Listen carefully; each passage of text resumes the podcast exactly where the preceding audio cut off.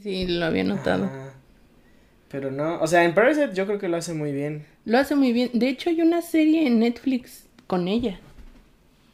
¿Sí lo has visto? No la he visto, o sea, hay varias, ahorita estoy notando. Hay una, pero te digo, es una pinche TV novela. Se llama Recuerdos de Juventud. Y sale así ella, acá así bien bonita su cara. Y este, pero sí tiene toda la pinta de ser una de esas novelas coreanas. Es que para que vuelva a haber un así un bunch de películas tan buenas como Parasite, Jojo Rabbit, 1917, Va a estar cabrón. más después de, de. COVID. Y con esto, querido cinechelero, tú que estás escuchándonos desde cualquier rincón que llega a esta transmisión, te queremos decir hola, bienvenido a un nuevo episodio de Cinechelas. Yo soy tu querida amiga Karina Mejía y conmigo me acompaña Charlie Acevedo, muy decepcionado de ver los resultados de la lista que vamos a dictar el día de hoy. Pero 50-50. Pues no sé, yo, sí- yo sí estoy así, overall, sí- siento que estoy viendo como mi boleta de calificaciones, este, la peor boleta de calificaciones que he tenido. Y el día de hoy vamos a hablar de, eh, entre comillas, lo mejor del año. No te vayas, que este es Cinechelas. Bienvenido. Bienvenidos, ¿qué les sirvo? Claro. Las Cinechelas. Las Cinechelas con Karina Mejía. Y Charlie Acevedo. Aquí hablamos durante una hora Mm, o dos, a veces más. de cine, sus géneros, Directores, actores, la cartelera. las que nos gustan, las que odiamos y por supuesto, De chelas. quédate porque de que hay chela y hay tema, lo hay.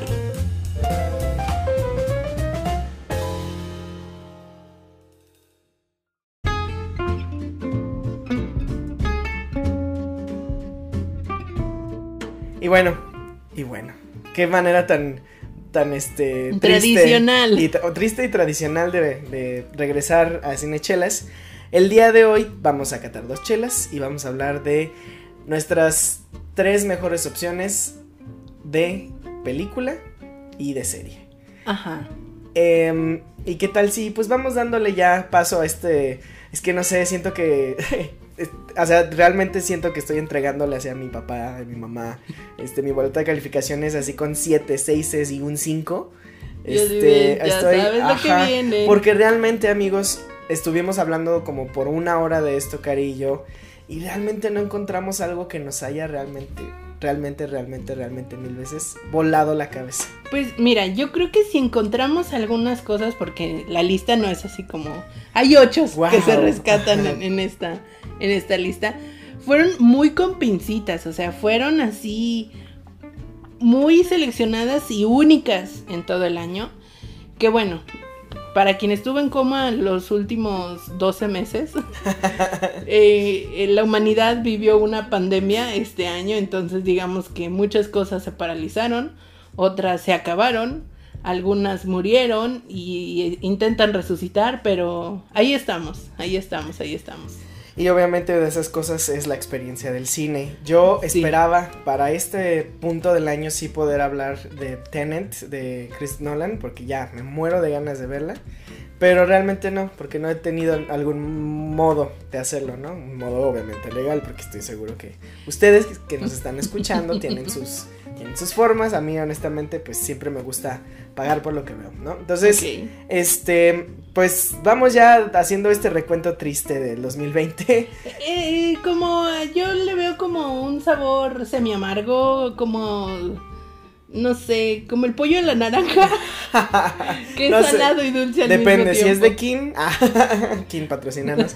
Pero bueno, este, vamos a empezar con nuestra número 3, Cari. ¿te la- Puesto número 3. Puesto número 3. Y bueno, empiezas tú, empiezo yo. Caballeros primero, por Ay, los caballeros primero, está bien. Pues yo quiero empezar con mi serie favorita número 3 de este año. Alright. Definitivamente ustedes saben que a Charlie le gusta mucho Comer y cocinar. comer y cocinar, tal vez más una que otra, pero creo que este año Déjenos sí, en arroba cinechelas cuál creen que sea la que más. Si comer sí, o hay que hacer una historia donde la gente este vote así, porque ¿qué, qué creen que me guste más, comer o cocinar? Creo que está bien, bien Interesante, evidente. sí. No interesante, está evidente, o sea, está, está muy evidente. Pero bueno, una de mis series favoritas que vuelve este año, que ya nos había entregado una muy buena temporada el año pasado y este año lo vuelve a romper, son precisamente Las Crónicas del Taco.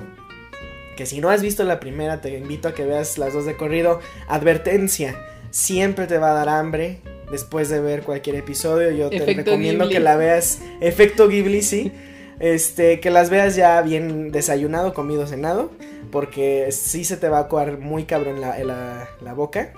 Y este año, creo que mi episodio favorito de esa este, temporada podría ser el del suadero, el mero mero primero. Los vi todos, todos son, o sea, son episodios muy deliciosos, por así Pero danos un poco de contexto, Charlie, para quien no haya visto la serie, porque si Ay, les sí, claro. Ay, bueno, no sé. El episodio del suadero. El episodio del suadero. Es que, bueno, primero la serie se trata sobre los varios estilos de taco en todo el país, México. Si nos estás escuchando de otro lado, pues México el taco es un tema.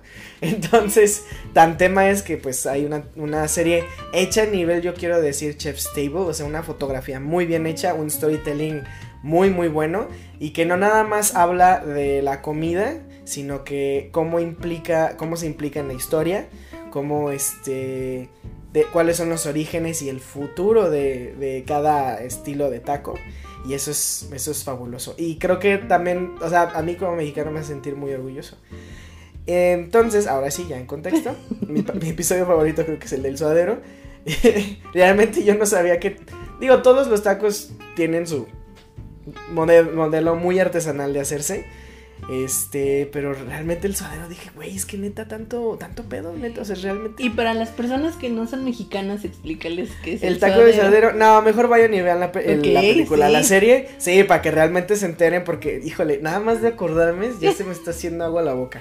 Pero bueno, De los que no tienen el placer de estar acompañando a este caballero aquí, deberían ver su expresión de que No, sí, no, de verdad. Le, hacen falta unos taquitos de suadero en este momento. sí, unos del pastor. Y mi, mi combo, mi combo ganador es este, bueno, por lo menos aquí en Guadalajara, ya no- en, otros, en otras partes del país ya son otras cosas.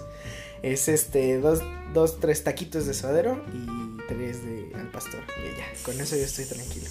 Bueno. no hemos cenado, ¿eh? No hemos cenado. Bueno, yo me, me eché un panecito antes de. No, no, no, no vienes y me hablas de tacos y no me llevas a comer tacos, ¿de qué se trata? Nos acaban de ofrecer tacos y no quisiste, pero bueno, no vamos a hablar de eso. Este. eh, y bueno, esa fue mi serie. Mi película número 3. Pues no es película, No es película, no es película. De hecho, este. Eh, sí, como no, sí es una película. Es una película que apenas este, descubrí este año. Es una película viejísima, bueno, voy a decir viejísima y voy a quemar a mucha gente aquí que nació en 86. No se crean amigos, no son viejísimos. Para Pero es realmente, o sea, o sea, de los inicios de Spike Lee en el cine. Es una película que yo dije, güey, ¿por qué no había visto yo esto antes? Y bueno, para poner en contexto, gracias a que vi The Five Bloods y ya había visto hace un par de años este El infiltrado del, del Ku este, Klux. Klan, que son muy buenas películas.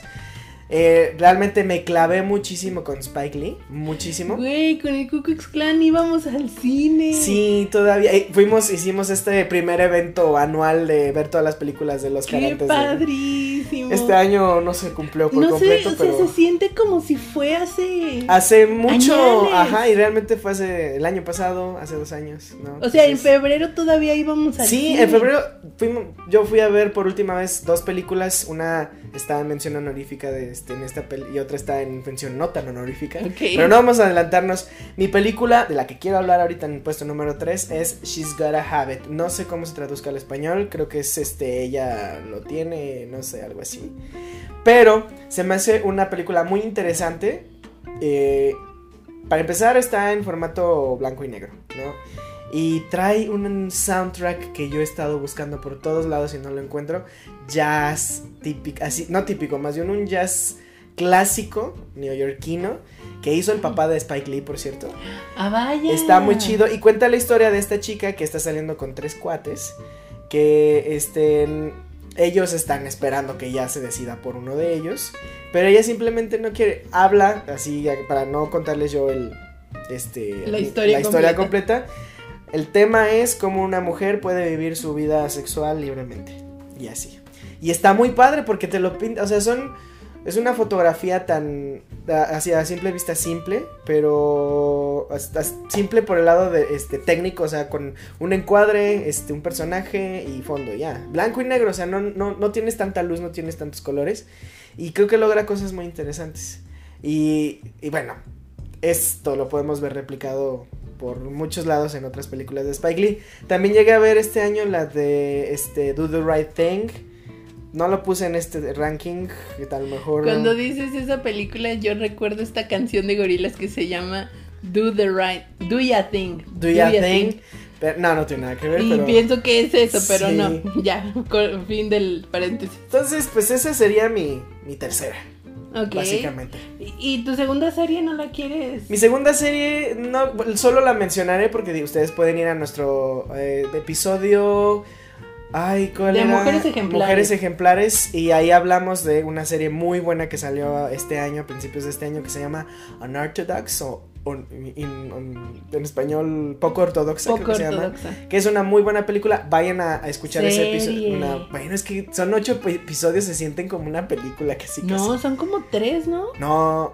Bueno, eh, ese dato no lo tenemos ahorita. Es que, eh, se, va como agua esa serie. y aparte la tendencia ahorita es hacer películas que parecen series y series que se sienten ya, como Ya hablaremos de otras de esas, pero bueno, entonces digo, si quieren realmente ver sobre mi serie honorífica en la parte número 3, vayan al episodio 30 de Cinechelas, hace ya casi 10 episodios. Y este, y pues para que vean nuestro, nuestros comentarios al respecto, míos, tuyos y creo que también de mi mamá. Mi mamá estuvo en ese episodio. presente en ese episodio. Sí. Y bueno, Vascari.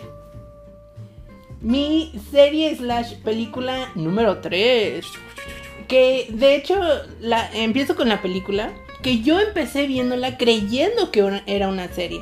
O sea, si hubiera sabido que solo era una película, me la llevaba más tranquila porque yo estaba así, brincaba de la emoción en cada escena de acción y estaba así asombrada y yo dije, esto da para una serie mínimo de 10 episodios de una hora cada uno.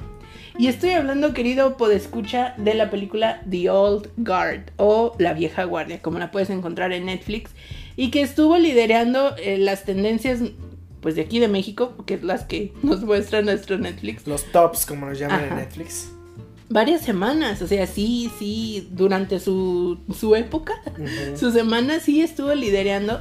La verdad, a mí me gustó muchísimo la propuesta, se me hizo muy fresca, se me hizo innovadora, me gustó mucho el trabajo de Charlize Theron. No quiero adentrarme tanto en esta película porque tenemos un review express exclusivo en donde hablamos de esta película, de todos sus detalles y todo el mundo magnífico que se teje para poder llevar a la vida películas de este calibre. Entonces te invito a que vayas y escuches este review express. Pero lo que sí te puedo decir y te puedo adelantar es que si te gustan las mujeres poderosas, lo vas a disfrutar. Y que las realizadoras que están involucradas en este proyecto tienen que ver con otras mujeres poderosas en el cine. Mujer Maravilla. Pero bueno. ¿Estás hablando de Patty Jenkins? Tal vez, sí, tal vez. Sí, claro que sí. Hay muchas mujeres poderosas involucradas en este proyecto. Eso me gusta, me encanta, me motiva y me emociona. Y si tú eres de esa misma tirada como yo, pues te invito a que vayas, escuches el Review Express de The Old Guard. Y en mi puesto número 3 en cuanto a series, Rudy, Rudy. ok, ahí hay un chiste para las personas, este, hijos de los noventas que quien, por favor, si se haya reído, por favor, déjenlo en sus comentarios. sí, por favor. Y después de ese recuerdo millennial, mi punto número 3 en serie es The Great.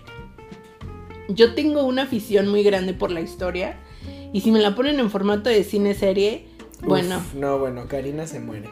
Sí, De hecho, creo que las que lo que más me recomiendas en, en general son películas que están relacionadas con la historia. No lo había notado, fíjate. así es. Yo creo que este año ha sido un buen año para las series slash películas históricas. Ahorita vamos a hablar un poco más de eso.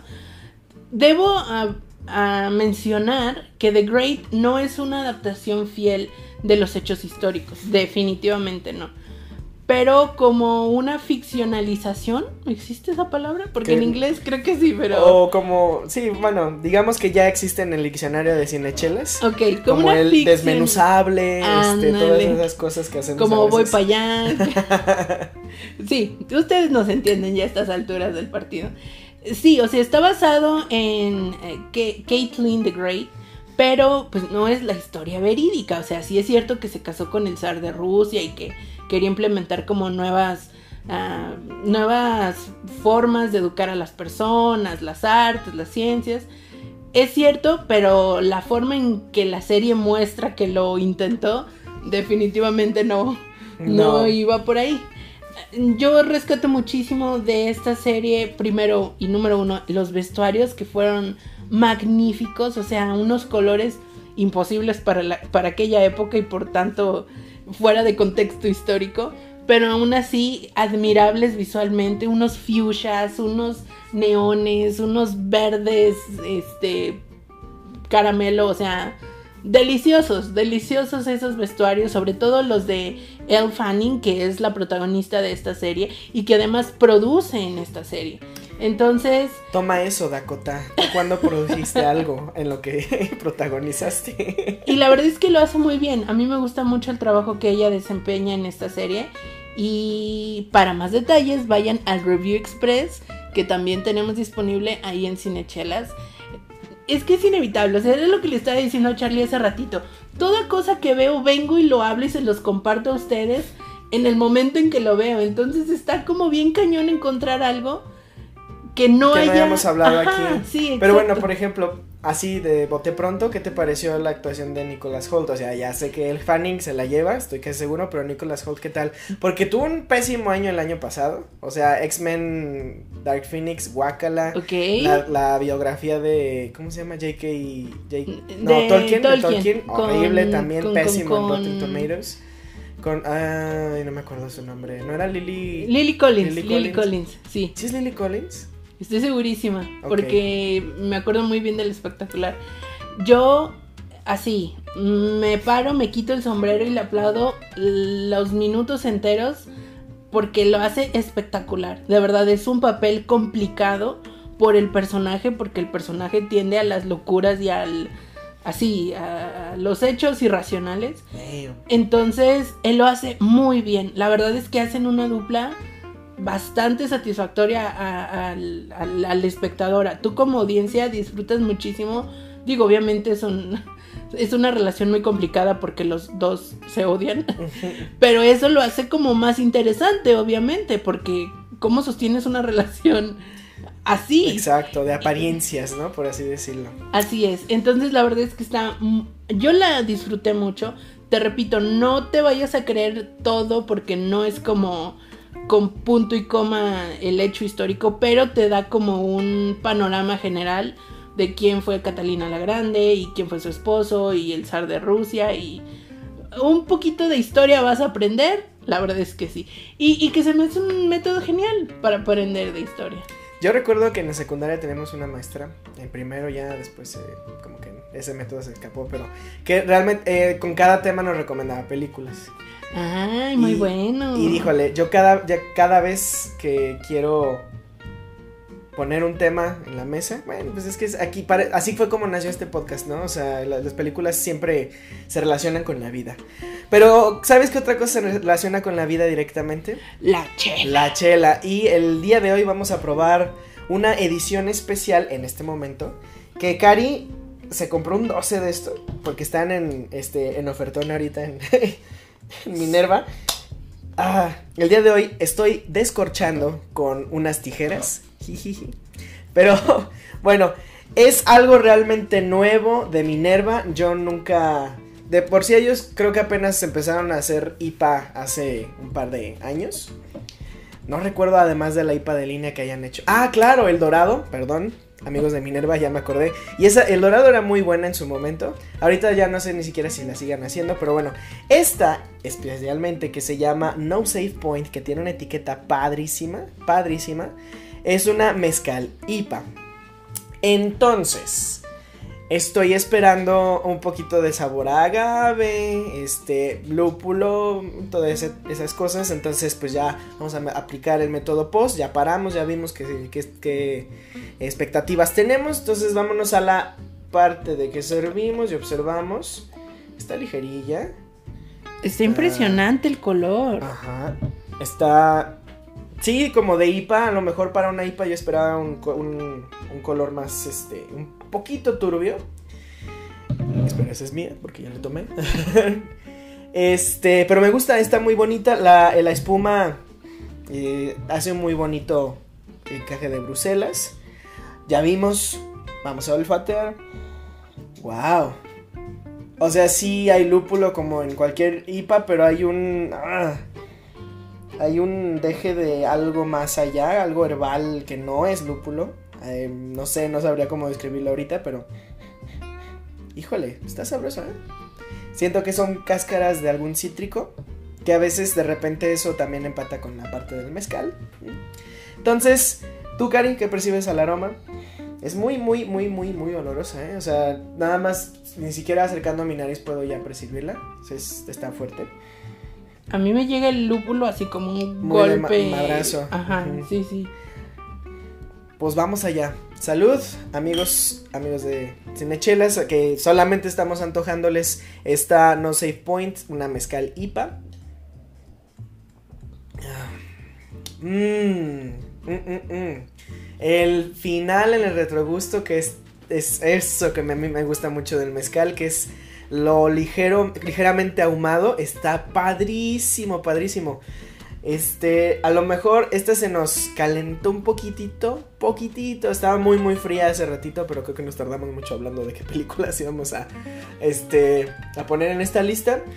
Pero, wow, está muy, muy, muy interesante el sabor. Creo que, este, si te gusta el mezcal, definitivamente tienes que probar esta chela. Me gustaría probar este, esta cerveza junto con el mezcal, que es un combo que muchas personas de repente le tienen miedo, pero wow, es, o sea, es una combinación de sabores muy padre. Eh, ¿Tú, Cari, cómo, cuáles son tus primeras impresiones? La verdad es que sí está bastante sabrosa. Ustedes, amigos de Cinechela, saben que yo no soy muy fan de las cipas, pero esta combinación con el mezcal, híjole, le viene extraordinaria. Concuerdo con Charlie que la parte ahumada le da un toque distinto y bien sabroso, porque ese amargor característico de las cipas se logra equilibrar con lo ahumado del mezcal y no es tan invasivo. O sea, sí lo siento, siento el retrogusto bastante ah, fuerte, potente, pero no molesto, como en otras, que otras cervezas sí pueden lograr tener ese efecto. Exacto. Sí, entonces pues yo... Ahora vamos al, al metrónomo de Charlie, ¿no? De cuántas de estas me tomaría en una noche. no es cierto. Yo, de hecho, yo sí pediría el 12, fíjate, o sea, sabiendo ya que cómo, Pueden pedirlo por Amazon. Pueden pedirlo por Amazon, este, o obviamente directamente con Minerva en sus redes sociales, su website, o sea, o vayan, si estás aquí en Guadalajara, vayan en su fábrica que está acá en López Mateos y Periférico. Este... Yo quiero comentar que estoy sorprendida en el color. Cuando estábamos viendo la chela así en su, en su botellita así solita, daba la impresión de que era mucho más cristalina porque Casi parecía que la botella estaba vacía. Pero cuando ya la sirve Charlie y veo que realmente sí tiene un, tono muy característico, me sorprende, honestamente. Yo esperaba que fuera mucho más clara. Mm, me cumple con lo cristalino, pero yo esperaba que fuera más clara. Entonces, está, eso a mí también se me hace muy interesante. Es realmente impresionante, eh, impresionante, nuevo, o sea, sí supera mis expectativas, ¿no? De, de repente, y muchos de ustedes van a probablemente empatizar con lo que voy a decir. Pues Minerva sí es lo como la base de, cerveza artesanal aquí, ¿no? Es como la cerveza artesanal slash como lo más comercial, pues lo que se ha posicionado ya a un buen nivel. Y este, realmente por varios años yo no he encontrado nada nuevo pues en su haber, ¿no? Em, realmente esto sí es una revelación, creo que está, está muy padre como experimento, no sé si es experimento o este o de repente planeen poner esto en, la línea. Este, pero sí está muy bien de todas las IPAs que han sacado últimamente, porque creo que el, padrino y la bendición y la quinceañera eran alguna especie de IPA. Yo llegué, a probar algunas de esas y no, no era nada novedoso. Esto creo que sí lo es. Este, realmente quiero felicitarlos. Y bueno, vayan, pruébanla. Mientras nosotros vámonos a ir al número 2, 2, 2, 2. Y al rato le ponemos estrellitas a esto. Número 2, 2, 2, 2. Número 2 en nuestro conteo de lo mejor de este año 2020. Charlie, querido. Yo quiero hablar de una serie que no vi este año, pero terminé de ver casi casi este año. Primero quiero ponerles un contexto. Este, hace ya varios años, yo creo que unos tres años, salió la primer parte o la primer sección de esta historia o de este universo llamado Troll Hunters, que cuenta la historia de manera muy muy sencilla, que es un héroe que este se involucra en una, ¿cómo decirlo? Una misión de, de salvar a un pueblo y ya, ¿no? Eso es como lo que sucede, es, es, la, es la premisa más sencilla que existe y realmente la meten en un universo muy, muy padre. Todo obviamente de la mano de Guillermo del Toro como productor y este director creativo. Ah. Ahí eh, sí es este Troll Hunters o creo que es como lo firma Guillermo del Toro es Troll Hunters.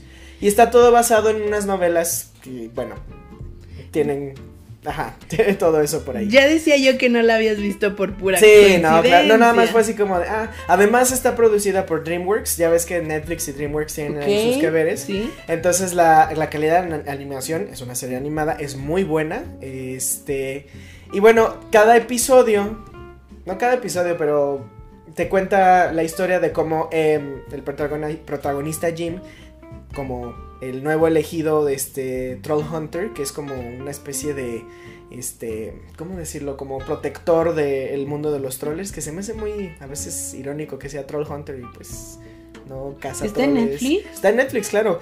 La primer parte, las pri- primeras, hay un chingo de temporadas, creo que son tres las que culminan la historia principal. Y después existen dos spin-offs que este, agregan un poquito más a la historia. Entonces yo me hice super fan en las primeras tres temporadas hace unos años. Eh, de repente empecé a ver una, un- uno de los spin-offs que ya se pusieron muy como de extraterrestres. Y ah, no me llamó tanto la atención. Este año sale uno que se llama Magos. Que sí es una extensión de la historia principal. Eso me gustó mucho. Entonces, este. Pues la vi, me gustó eh, hasta cierto nivel. De repente siento que hubo mucho relleno. Pero me gustó como complemento de lo que ya había visto. ¿no? Y ver a los personajes que me gustan mucho del Troll Hunters. Este, otra vez en acción. Eso está muy padre. Y todo esto, todo este universo y algunos, creo que hay algunos especiales o no sé. De, si no has visto nada de Troll Hunters, empieza a verlos ya. Si tienes niños de entre... Ay, ¿qué me dijo mi amiga? Su, su hijo tiene 6 años, 10 años, no me acuerdo. Ese, ese rango de, edad- de- de edades está como más dirigido para allá. Entonces, es, es una serie clásica a nivel narrativo y te pone, te pone contextos, o sea, temas muy complejos de una manera muy sencilla. ¿Y Guillermo del Toro está involucrado en todas las temporadas? Sí.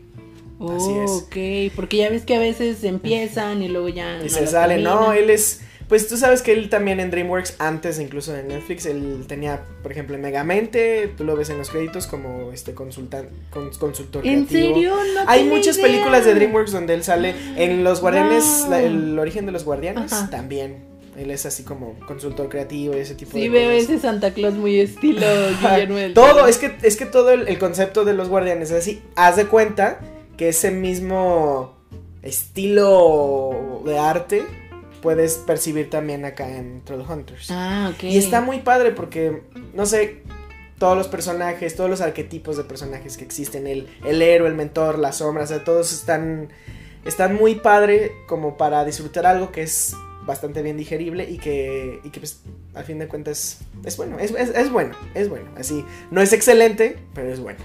Entonces, ¿tú crees que un adulto puede disfrutarla? Yo creo que sí, por lo menos un millennial, un millennial como nosotros, claro que la puede disfrutar sin problema. Ah, vaya, muy interesante, porque como hemos hablado en el reciente episodio de anime, eh, me gusta el anime. Me gusta el anime, no estoy seguro.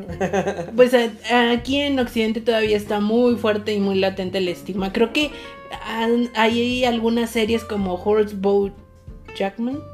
Ah, Bo- Bojack. Bojack. Bojack, sí. Bojack Horseman.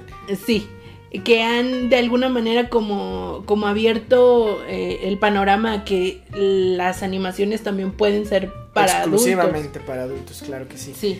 Entonces, para allá va el comentario. O sea, es una serie animada, sí dirigida hacia niños, pero. Los que adultos puede- también la pueden disfrutar, claro que sí. Um, y se tocan temas así como de las este, diferentes tipos de familia, este bullying, ah, no hay, hay, hay muchísimos temas pues que se pueden abordar ahí y que puedes pues ver obviamente en Netflix ahorita. Esa es mi serie número 2 y eh, mi película número... Bueno, también tengo otra serie que quiero recomendarles. Este... Porque realmente películas no... Híjole, no estoy... No he visto muchas películas este año, la verdad. Y lo que he visto ha sido como repetir. Pero quiero recomendarles otra serie. Que es más como una especie de reality show. Pero creo que mm, el objetivo de la serie está súper claro y es muy interesante el acercamiento que se da al tema. Se llama este, Amor en el Espectro. Y es, como un dating. eh, bueno, una serie de citas. Un ¿Reality? reality de citas. Pero son personas con autismo. Oh. Y este, mi mamá es súper fan del, de, de, creo que la primera temporada, la segunda temporada de este año, no la alcancé a ver, pero la primera temporada sí la vi. Y creo que es una propuesta muy interesante porque no nada más es así como, ay, a ver qué pasa. Es una gran ventana, una puerta, un, así un portón abierto adentrarte a la vida de personas que, que tienen esta condición. Y que realmente todos, todos, todos, todos viven una vida sencilla, o sea, como... Obviamente pues con, con sus implicaciones, ¿no? Ellos, el, el autismo simplemente es el ver el mundo de una distinta manera. Claro, este, eh, son, son personas que realmente la, inteligencia interpersonal no es su fuerte. Entonces, el verlos en situaciones donde, donde ellos buscan, ellos quieren ser interpersonales, está súper interesante.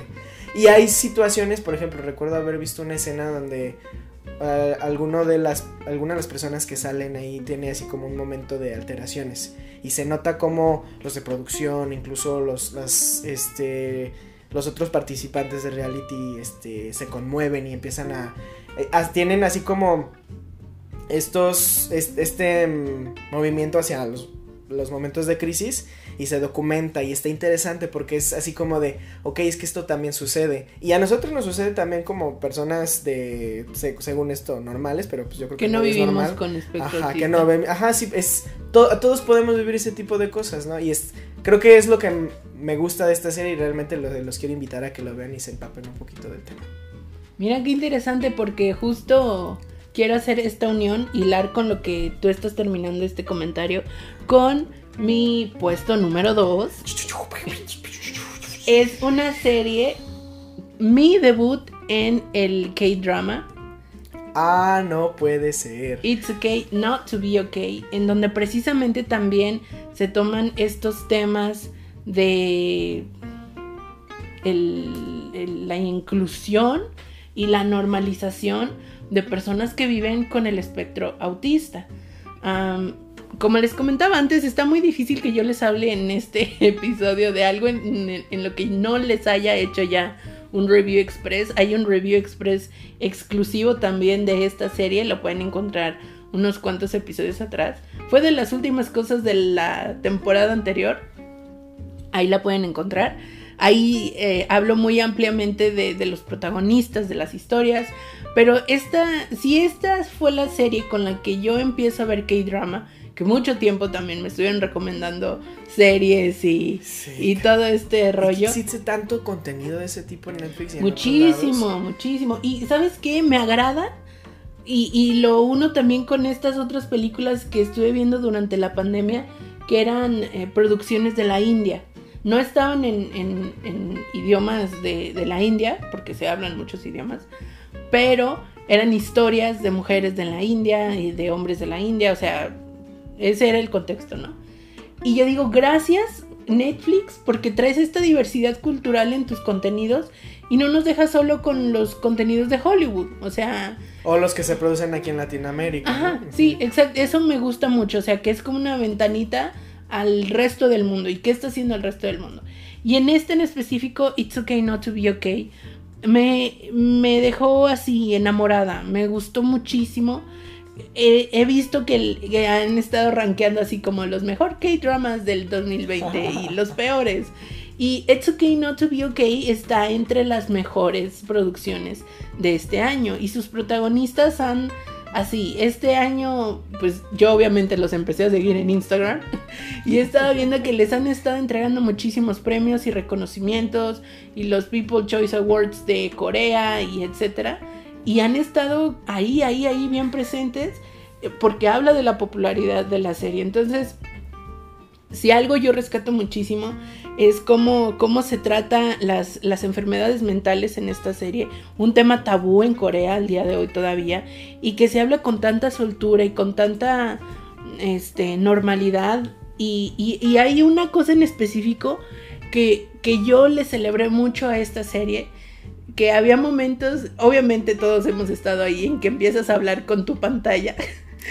de que estaba el, protagonista este, con un dilema y yo dentro de mí, es que tienes que hablarlo con alguien, o sea, no te lo dejes a ti solo, o sea, yo así tratando de convencer a mi pantalla de que me obedeciera. No entres ahí, no entres ahí. Sí, así, así, en, e, en ese mood estaba yo viendo la serie y en eso sale la siguiente escena en donde él está hablando con un médico psiquiátrica sobre todo lo que está pasando en su cabeza y yo, sí, Sí, bravo, muchas gracias que lo hiciste porque te ibas a volver loco si no hablabas de este tema. Entonces, creo que entre líneas te dan este consejos y herramientas para poder lidiar con híjole, situaciones que a lo mejor todos vivimos eh, al día, día con día y que ni siquiera sabemos que hay alternativas para lidiar con todo eso. Entonces, digo, como te decía antes, puedes ir a escuchar este review express donde hablo mucho más largo y mucho más tendido sobre esta serie.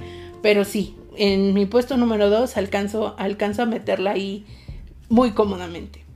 Ahora quiero hablar de otra película, otra película, perdón, a otra serie. Que esta le voy a agradecer muchísimo, muchísimo a Ingo, mm, nuestro amigo de Podcast Pop, porque así en un comentario ligero la mencionó y a mí se me quedó la espinita así como de verla. Híjole, o sea, yo creo que podría estar aquí haciendo un podcast de tres horas de lo que yo vi en esa serie. Una serie de ocho capítulos, aproximadamente una hora cada capítulo. Yo nunca en mi vida había visto una serie como esta. O sea, creo que es disruptiva en todos los sentidos. La música es extraordinaria. Puedes escuchar desde rap alterado hasta la música clásica más dulcísima que te puedas imaginar. La fotografía es espectacular, o sea, eh, puedes sentir cómo les quemaba en la cara el sol de Italia a los protagonistas, puedes sentir la lluvia fría en las noches cuando hay un evento desconsolador, o sea, es fascinante, es fascinante la fotografía.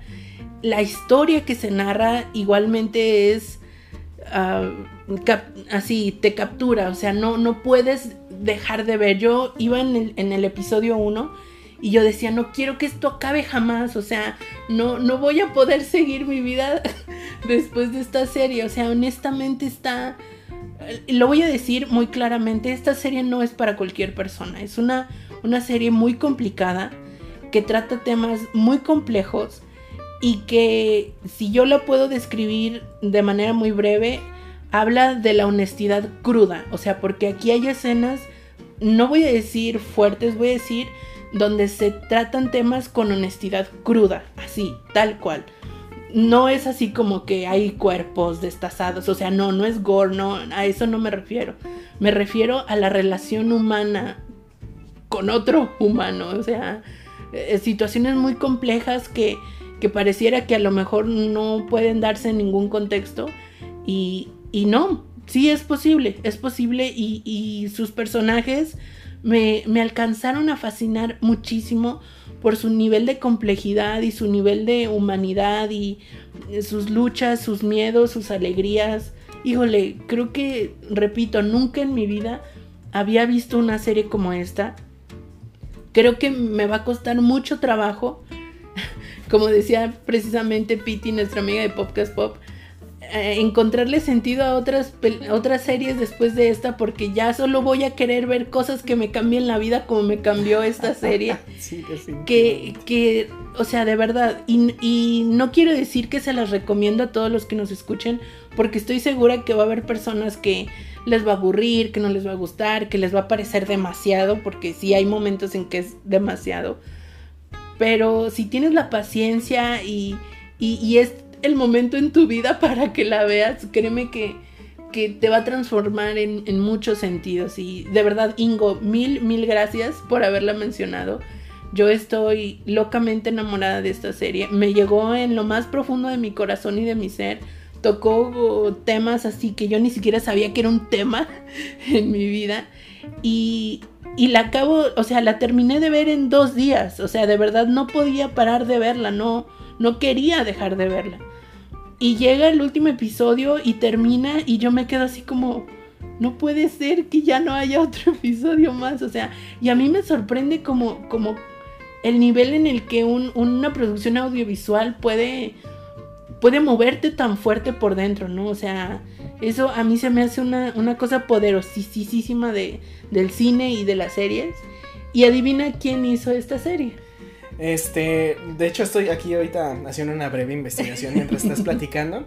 No sé quién la hizo, pero estoy viendo que sale este Jack Dylan Grazer, que sale también en It y en Híjole, este, Shazam él, de verdad, si pudiera nominarlo. Ah, es de Luca Oscar, Guadagnino. Oh, qué interesante. Mismo director de Call Me By, Call Your, Me Name. By Your Name. Que deberíamos dedicarle ya un, un episodio a ese canal porque está sí, haciendo cosas muy Sí, no, no, no, de verdad. Y, y este chico, híjole, no saben, de verdad una cosa extraordinaria su actuación. Yo recuerdo muy bien que desde que lo vi en It, yo decía, ay, este chamaco anda con todo, pero verlo en esta serie es como una revelación, de verdad.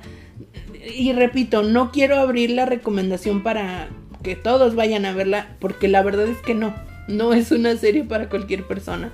Pero si tienes la, la valentía, el coraje y la paciencia para llegar hasta el final, yo creo que aunque no sea de tu gusto, vas a poder encontrar y apreciar el arte de esta serie. Porque tal cual, yo lo veo como una obra de arte y repito, con la que en mi vida jamás, jamás, jamás me había topado algo de este calibre.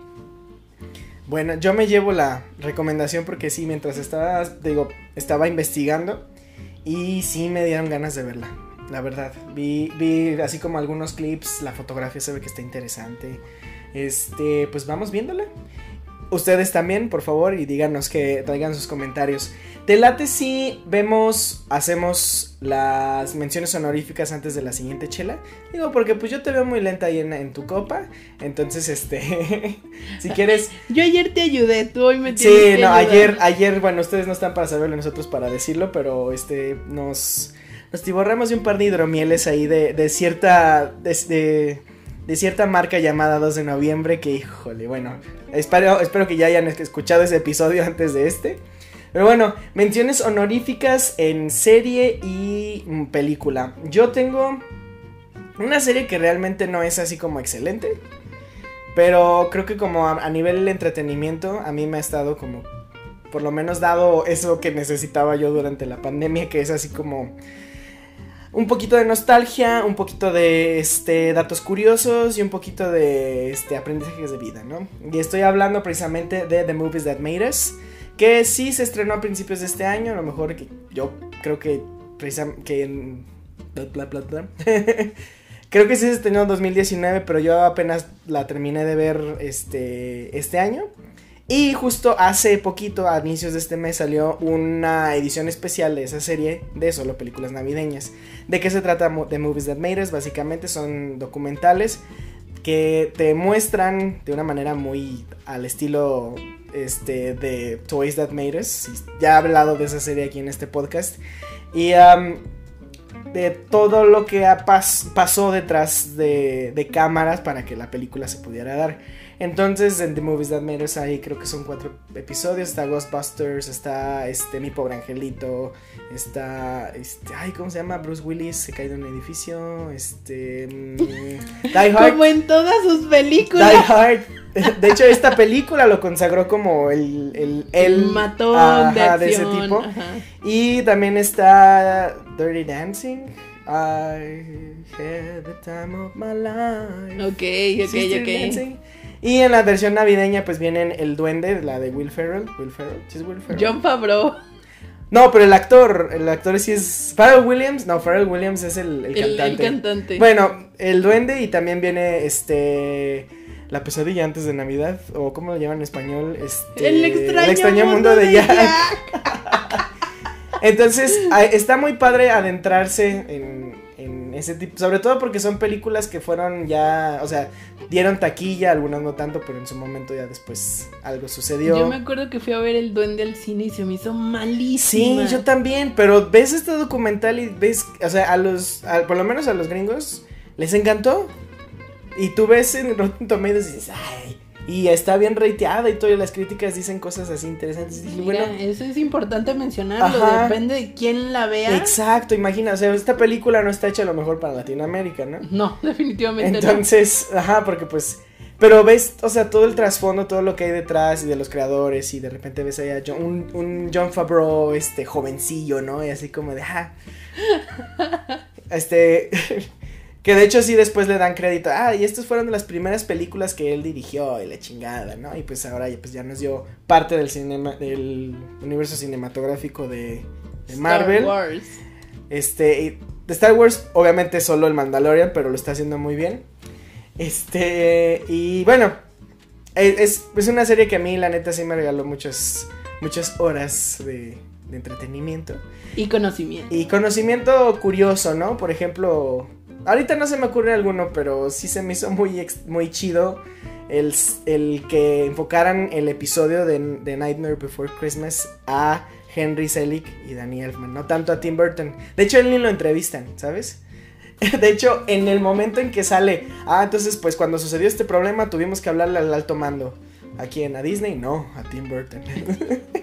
y, y haz de cuenta que es- está padre, o sea, realmente ver quiénes se involucran, Sí, sí. está muy chido. Porque mm, así en lo pop, en lo popular, se le asocia más a Tim Burton todo este relajo más que a su director, Exacto. a Daniel Elfman, o sea, Y está padre porque esta es la primer película que Danny Elfman hace un, o sea, música para películas. Yo no lo sabía, eso está padre. corrígeme si me equivoco, según yo él es la voz de Jack en las canciones En las canciones. De hecho, hay un momento ahí interesante que le dijeron, ¿sabes qué? Este, tus, las canciones están chidas, pero tus líneas en el otro contexto de la película no. Y pusieron una se- segunda voz que hablará sus otras líneas, las que no son cantadas. Ah. Entonces, este, sí, de hecho, ah, véanlo, o sea, realmente Danny Elfman sufrió mucho para hacer esta película. y este, y lo llevó al, al estrellato en el cine, pues, porque ya después colaboró con Tim Burton unas mil veces más. Hizo la música para Batman a la par, ¿no? O sea, está, está padrísimo. ¿El hombre manos de tijera fue antes o después de...? Creo que fue después de... No, fue antes. O a lo mejor es que es- el mismo Ajá. año, ¿no? eh, Batman fue en el 89. Ujú. Y este Tim Burton se fue a hacer Batman Regresa. Mientras Henry Selick y todos los demás estaban haciendo Nightmare Before Ah, Christmas. mira, qué listillo. Exacto, entonces este. Mm, ahorita estoy pensando que tiene poca coincidencia. No, no, no está coincidiendo mucho las fechas. Pero bueno, vean el documento, el documental está muy interesante. No, no, no tomen los datos que yo le estoy diciendo, porque a lo mejor ya lo estoy dudando. Eso es en el ámbito de la serie. En el ámbito de la película, mi mención honorífica es esta. Esta. Quiero decir joyita porque a mí la neta sí se me hizo muy chido. Eh, estuvo en el festival de Sundance este año, que no tuvo mucho renombre, pero pues bueno, pandemia. Y ah, se me hace interesante porque otra vez voy a hablar de una película ambientada en Nueva York en blanco y negro. Ah, también. Sí, que habla sobre una mujer Pero no es que está Spike explorando. Lee. No, es de Spike Lee. No, pero tiene tintes por todos lados de Spike Lee. Entonces creo que Spike Lee fue mi director de este año. Este. Y, y yo de hecho me ponía a investigar, ¿no? ¿Y de dónde salió esto? Y la música es súper padre. Se llama Rapera a los 40. y cuenta la historia de una este, dramaturga que este, no le está yendo tan bien en Broadway, no está teniendo trabajo, entonces está dando clases en prepa. Y de repente, pues para poder sacar estas ganas de expresar, de hacer, de lograr cosas, bueno, no regresa, más bien se pone a rapear. Este, ya en, contexto se dice que ya había hecho lo en su juventud, pero pues lo que ella quería hacer era teatro. Entonces, este, hace, es un dramita slash comedia slash algo similar a lo que podría ser Spike Lee, pero no es de Spike Lee. Y yo creo que es por eso que me gusta. Eh, sí. el personaje principal nos da escenas muy interesantes. De hecho, ella tiene muchas implicaciones en la producción, en el, en el guion. La actriz, la actriz que, que, hace al personaje principal. O sea, ella está, ella está metida en todos lados y se me hace muy padre porque, porque es muy auténtico. Edward Norton. No, bueno, Edward, no vamos a hablar de ese hombre aquí. Pero este, ese más bien como que mete su cuchara, ¿no? como que no puede evitarlo. exacto, entonces no, no, yo creo que lo único que le puede poner un, alto es Wes Anderson, ¿no? sí. Pero bueno, entonces, este, esa es mi recomendación, realmente vale la pena, la pena, no es una pena, o sea, vale mucho verla porque, no sé, siento, no es, no, no, no lo siento fresco, pero sí de lo, de lo poco o lo mucho que vi este año creo que es lo que algo que puedo se puede rescatar. Así es. Tú, Cari, menciones honoríficas. Mi mención honorífica, porque la podría poner en mi puesto número uno, pero ya hemos hablado bastante y muy largo y muy tendido de esta serie, que para mí vino a ser como un hito, realmente un hito este año. O sea, yo no me esperaba absolutamente nada que existiera una serie como esta. Y estoy hablando de The Queen's Gambit, que pues igual, muy recientemente acabamos de hacer un review, express. con tres damas de alto calibre también. claro. Y, y, los invito a, ti, eh, amigo cinechilero, escucha, que te vayas corriendo a escuchar ese review express porque está lleno de ideas magníficas, deliciosas y que te van a dar ganas de ver esta serie ya, ya, ya, ya, ya. Y la quiero mencionar solamente porque no podía dejarla fuera de mi lista de lo mejor de este año, evidentemente. Pero si tú has estado en coma los últimos cinco meses, te quiero decir que existe una serie en Netflix que se llama The Queen's Gambit o el Gambito de la Dama, sobre una chica genio que juega al ajedrez. Y tú vas a decir, qué aburrido, pero no créeme, te vas a divertir muchísimo. No porque sea de comedia, es un drama en todo su esplendor pero te va a encantar, estoy segura. No he escuchado ni un solo comentario negativo de esta serie. Todas las personas que la han visto mm, parecen disfrutarla. Entonces esa es una, una muy buena señal. No por nada es la miniserie de, de Netflix más vista en toda la historia de Netflix. Entonces, ojo, que no se te escape.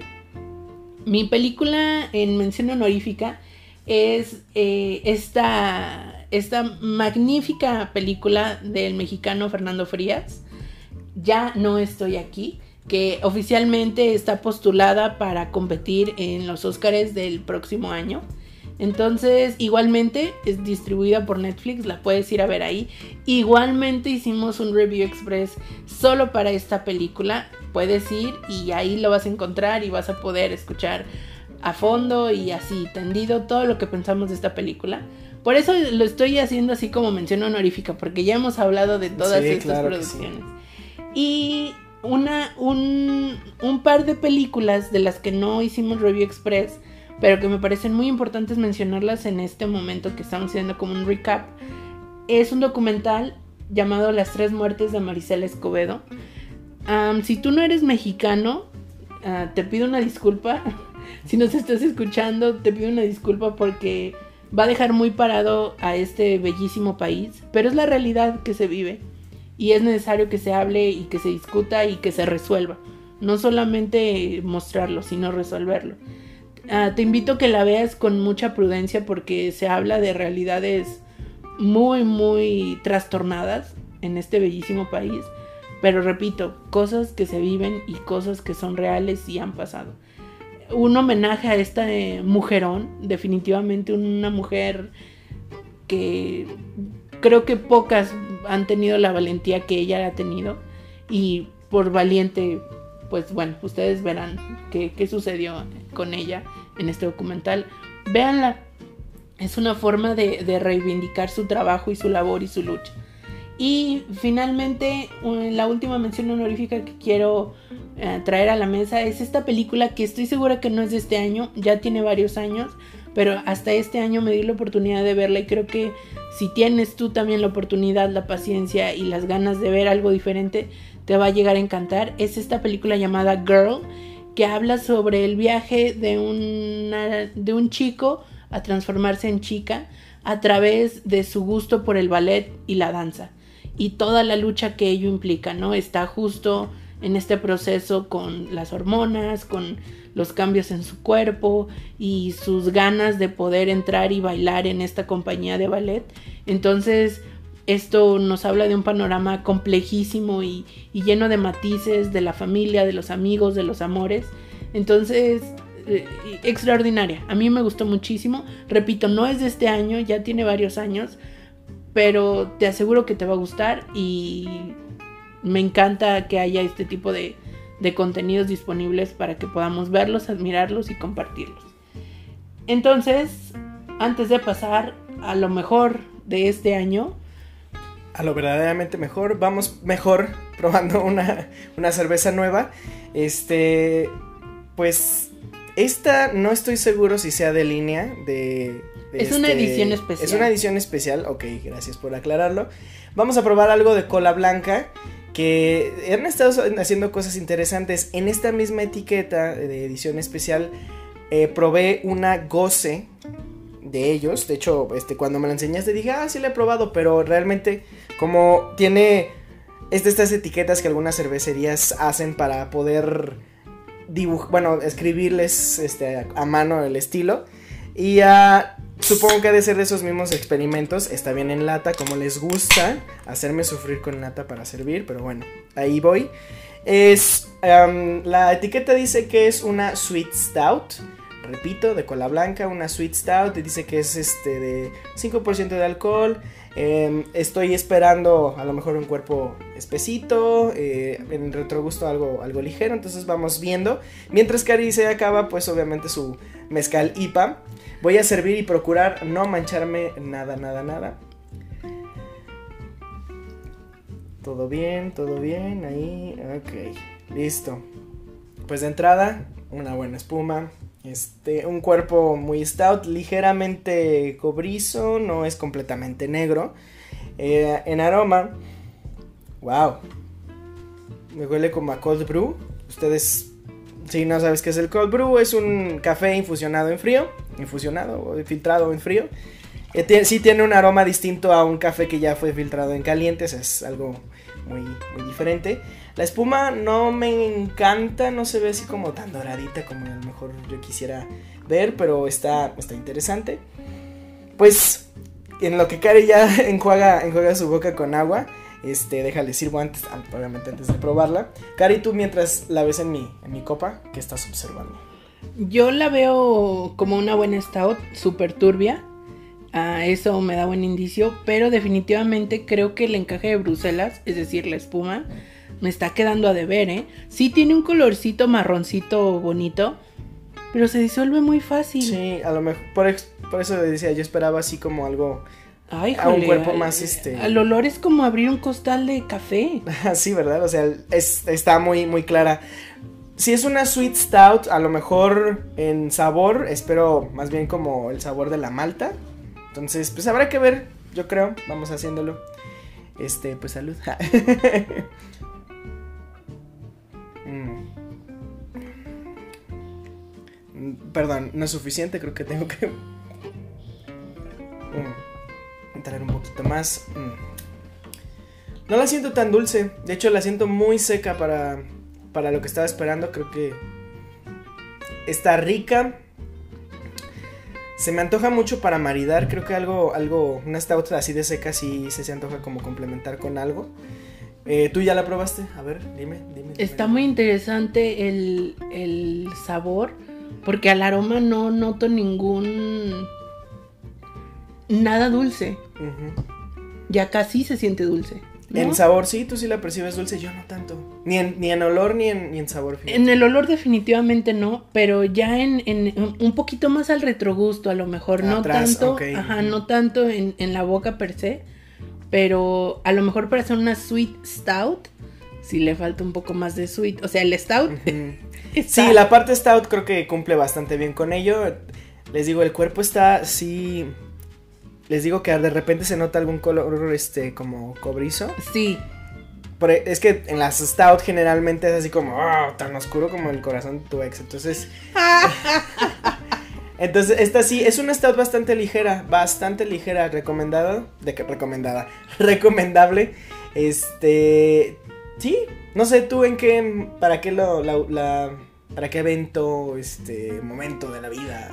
o sea, sí está sweet, pero no tanto, entonces a lo mejor yo la maridaba con un brownie, con algo Algo chocolatoso. que le levante así como más allá. y que le complemente, porque Mm. como bien mencionas es muy seca, aunque pueda sonar contradictorio, pero pero yo creo que le iría muy bien con algo chocolatoso. Chocolatoso, sí, se me antoja. Mm, Hubiera estado chido traer unas galletas del idealista.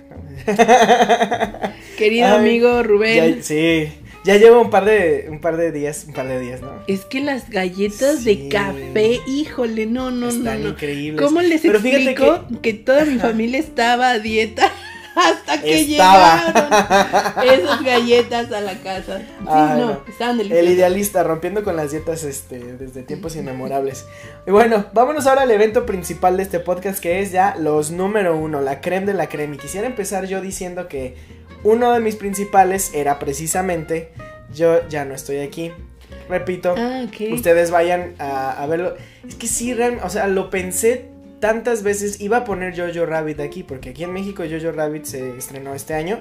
Yo le digo a Charlie que eso no vale porque estuvo en los Oscars de este Estuve año. en los Oscars bueno. este año, pero, o sea, creo que esas dos películas son las que más me han dejado como huella en el corazón, ¿no? O sea, ya no estoy aquí, no siento que sea la típica película drama mexicana, creo que nos puede Exacto. entregar un poco más que solo eso.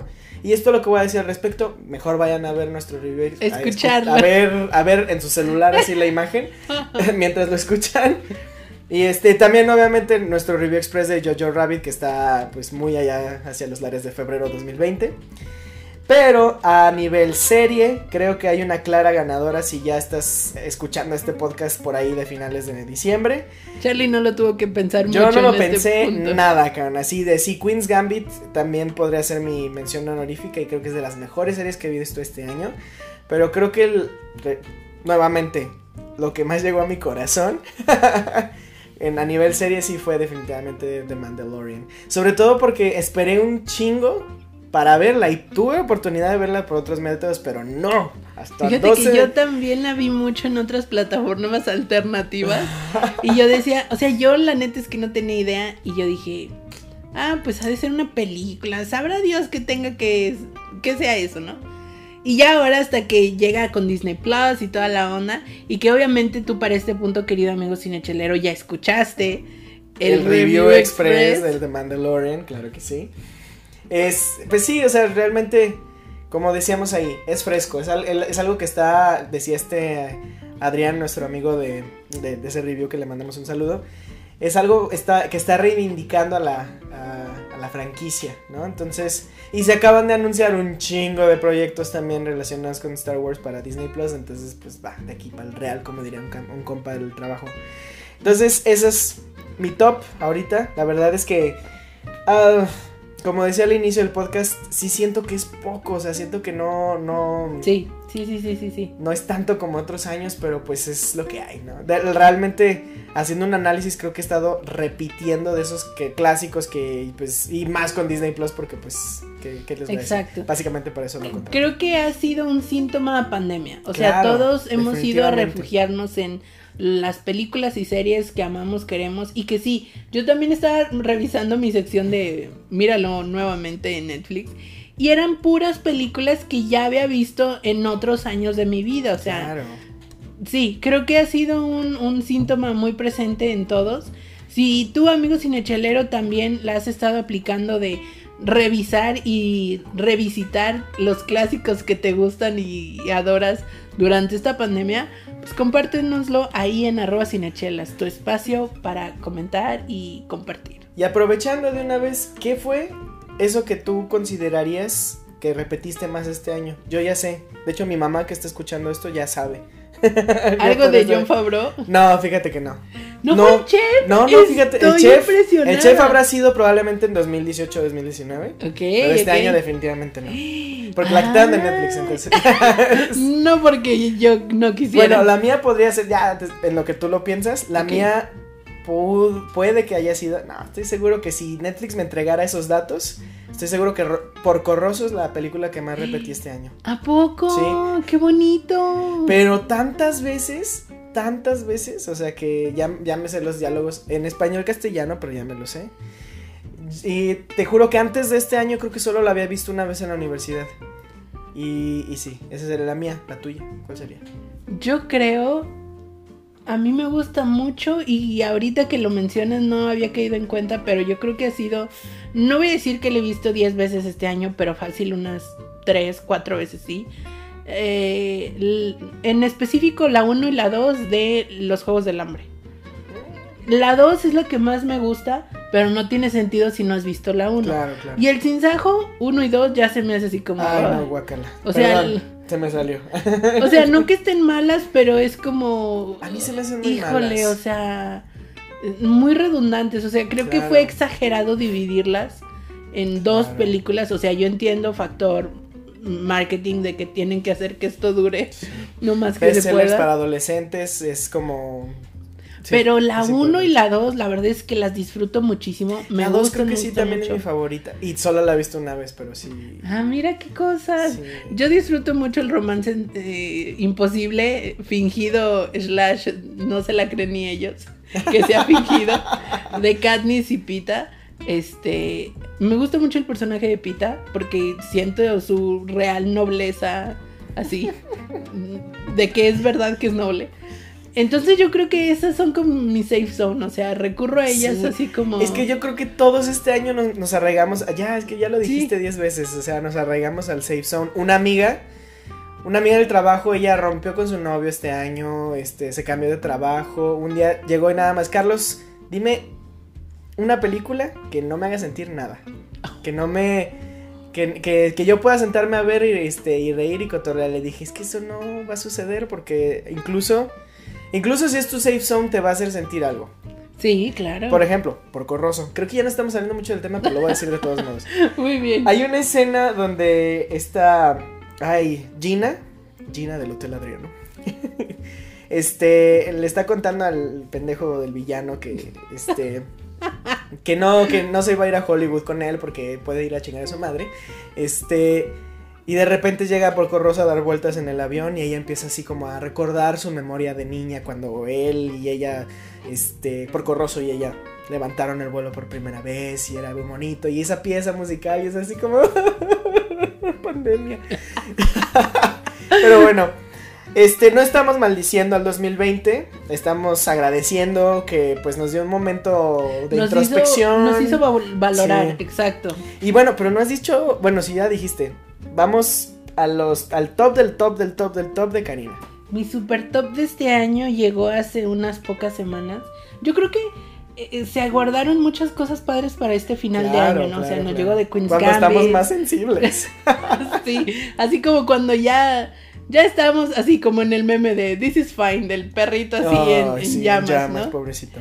Mi super top de este año fue The Crown, que a pesar de que no es una novedad, esta, este año se estrenó la cuarta temporada y la última con Olivia Colman y Elena Bonham Carter. Ay, ¿en serio ya es la última? Ya no es Sí, porque ya las 5 y las 6 son otros otros actores porque pues ya envejecieron Ah, los claro. personajes.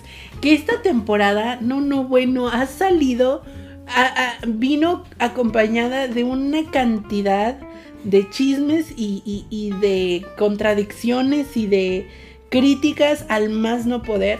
Pues porque ya le está calando a la corona inglesa todas las verdades, y lo digo entre comillas porque ellos dicen que es ficción nada más, que se están dejando ver en las series, sobre todo la parte que tiene que ver con el príncipe Carlos y Lady, Diana, ajá. Entonces ya no les está gustando. De hecho, el príncipe Carlos fue con el secretario de Cultura de, de Inglaterra para que les dijera a Netflix que por favor tienen que poner su espuma y su chocolate, ¿no? Le tienen que poner un disclaimer a la serie de que es una serie de ficción y que nada tiene que ver con la realidad. Porque según el, el secretario de Cultura, la serie estaba afectando la imagen de la familia real británica.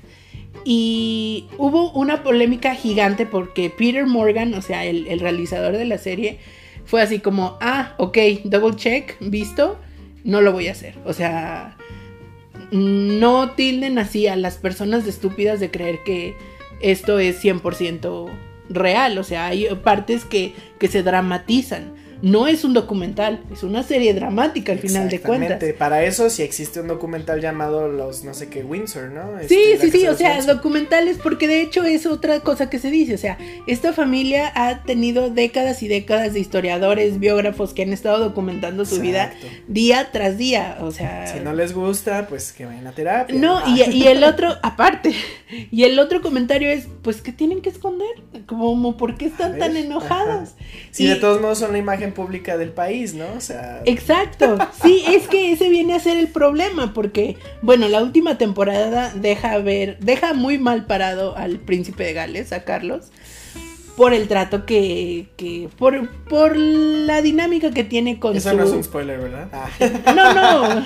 ya lo sabido, ¿no? Ya se sabe desde hace 30 años, pero sí, o sea, lo deja muy mal parado. ¿No? Entonces él ha sido uno de los principales este, críticos de la serie no digamos a su ahora esposa, la duquesa de Cornwall, me parece que es, eh, Camila, que bueno, pues la serie la muestra como la amante, tal cual, o sea, lo descarado. Entonces, pues obviamente, pues sí, sí puede que se esté dañando esa imagen, pero hay un comentario más que dice, pues no se creen que sea solo ficción, o sea, la serie habla muchas verdades que no salieron a la luz a lo mejor en esos años, pero no, no está tan lejana a la realidad, ¿no? Y a nivel cast, guion, este. Producción, vaya, yo creo que. Bueno, yo solo he visto la primera temporada. Ya sé, ya sé que es un pecado, ya lo sé. Ya sé que debía haber visto a Olivia Colman ya hace un par de años, pero. O sea, sí conserva todo eso. Porque a mí se me hace. Además de que Hans Zimmer hizo la música del intro. Este, que, que sí que sí mantiene esa línea, o sea, rajatabla de principio a fin en todas las temporadas, ¿no? Quisiera saber si en esta tercera, cuarta, perdón. Cuarta temporada. Esa es una de las cosas maravillosas que ha logrado Peter Morgan con esta serie, que a pesar de que se cambia al 100% el elenco, logra mantener ese mismo estándar de excelencia, porque esta es una serie que roza en la excelencia en todos los sentidos. La música, la fotografía, Dios mío, o sea, el, estaba viendo uno de los episodios iniciales de esta serie donde hay una conversación del príncipe Carlos con, con su papá, el príncipe Felipe, y yo veía la cinematografía, o sea, el lenguaje cinematográfico que se utilizaba, de cómo eh, entre más eh, personal va siendo la conversación, el encuadre se va cerrando más y más y más, hasta que llega un momento en que la pantalla completa es el rostro de cada uno y es la parte más tensa de la conversación. Y de repente así como que se acaba y regresa la, la toma general y es como se rompe el hilo de, de esa tensión. ¿no? Y yo decía, genio, genio, genio Peter Morgan por toda esta... Eh, eh, es, es, una cosa realmente muy... Se, disfruta muchísimo. O sea, el cast también es maravilloso, a pesar de que tienes que volverte a enamorar de, de, los personajes de alguna manera, porque pues al cambiarte el actor te cambia la cara y te cambia todo, pero lo hacen extraordinario. O sea, yo veía a Elena Bohan Carter hacer una princesa Margarita en, su esplendor y yo decía, wow, es que esta mujer no es una mujer, es un mujerón, o sea, es una actriz maravillosa, o sea, lo hace espectacular. De hecho, uno de mis episodios favoritos de, de esta serie, que casi no, no soy mucho de escoger episodios favoritos, pero hay uno que se lo dedican enteramente a ella. Y digo, wow, o sea, me fascina, me encanta. Y sumado la belleza estética de la serie, más el factor histórico que ya les vengo diciendo que a mí me encanta y me fascina, no, pues es que The Crown, híjole, es la serie perfecta para mí y sufro mucho porque estaban diciendo que en, cada dos temporadas es como el espacio más largo eh, para que vuelva a estrenarse otra. Entonces, muy posiblemente la siguiente temporada la vayamos a ver hasta 2022 o incluso 2023 porque COVID-19. Pues Entonces yo voy a extrañar muchísimo, muchísimo a Olivia Colman. O sea, yo la amo, la adoro con locura y compasión. No recuerdo en este momento el nombre de la persona, del actor que interpreta al príncipe Felipe, el esposo de la reina, pero creo que ha sido, digo, el actor anterior, cuando eran más jóvenes, también lo hace maravilloso, que eh, salió en, era Doctor Who. En Uno de los doctores, sí, hace, hace, dos doctores, dos, tres doctores. que, que también lo hace muy bien, pero este en específico, híjole, así, yo creo que lo personifica de una manera extraordinaria, porque incluso físicamente es el que más se le parece la siguiente temporada ya, ya tiene confirmado su cast. Entonces, pues ahí también está, está muy interesante lo que se viene. ¿Qué, es esta? Ay, Imelda Stanton. Stanton. A mí me ha causado mucho problema. Este. Como que las facciones del, personaje de la reina de una temporada a otra. Cierto. O sea, por ejemplo, a mí me suena. ¿Quién, quién, ¿Cómo se llamaba esta? Ay, la, Claire Foy. Claire Foy. Fue, fue ella. Eh, ella siento que tiene como en su cara más similitudes, similitudes con esta Elena Boham Carter que con Olivia Colman, ¿no? Es que Olivia Colman tiene una cara así como un poquito más estirada. Una nariz más respingada. los ojos son un poquito más grandes. Y luego de repente dijeron, este, ah, sí, Imelda Stanton. Y mm, ¿qué está sucediendo entonces, no?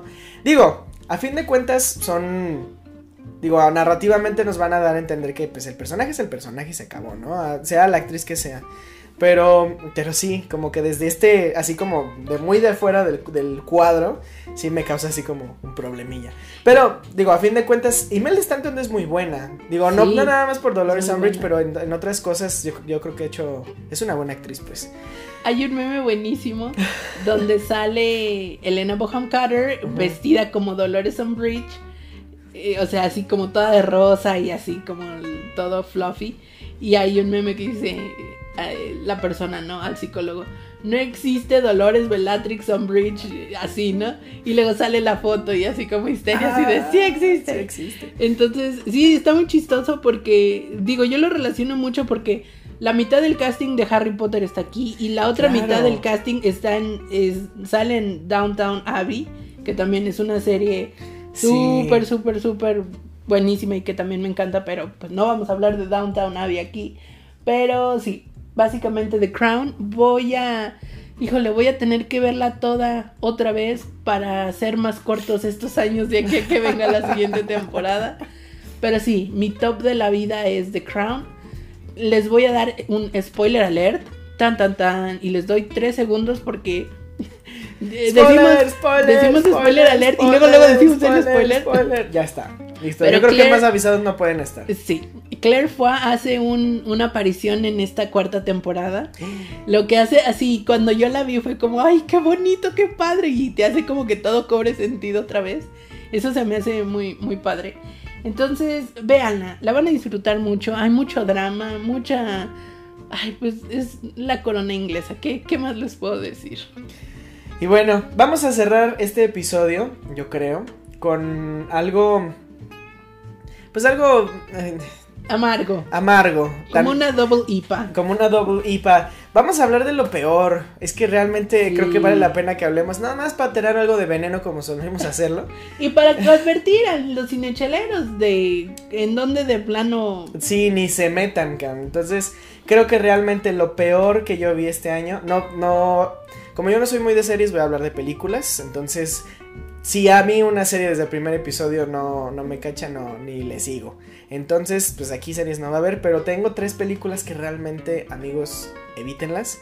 La primera la fui a ver al cine y lamentablemente voy a decir que fue la última película que fui a ver al cine. Qué tragedia, ¿eh? Sí, eso es Mi última película fue en 1917 y digo, bueno, por lo menos. Yo fui a ver Jojo Rabbit por segunda vez al cine y después esta película que se llama Cindy la Regia. Que realmente, amigos, Este, yo, o sea, sí accedí a verla porque dije, ah, era domingo, traíamos varo, este, y no había nada mejor en el cine, o sea, 1917 no me iba a meter a verla otra vez porque pues mi corazoncito necesita descansar. Entonces, este, realmente dije, bueno, vamos dándole una oportunidad a esta producción mexicana.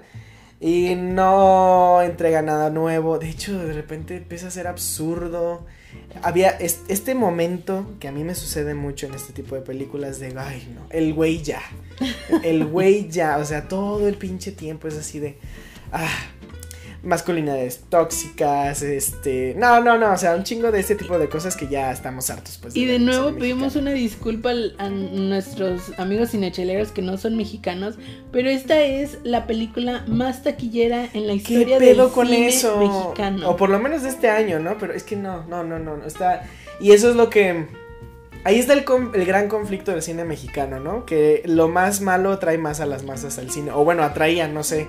Espero que ya ahorita confinados o este limitados de cine experiencial, presencial, eh, podamos o nos atrevamos a ver cosas más chidas. Pero bueno, esa es una.